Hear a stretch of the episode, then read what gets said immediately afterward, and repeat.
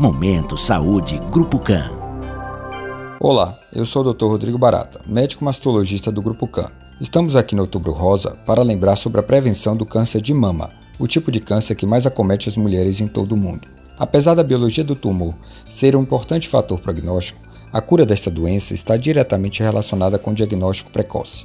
Ocorre também em mulheres jovens, mas a sua incidência aumenta muito a partir dos 50 anos. Pode-se prevenir o câncer de mama otimizando o uso de hormônios, reduzindo a ingestão de bebidas alcoólicas e evitando a obesidade, principalmente após a menopausa. O histórico familiar é importante, entretanto, a minoria dos casos está relacionada a fatores genéticos.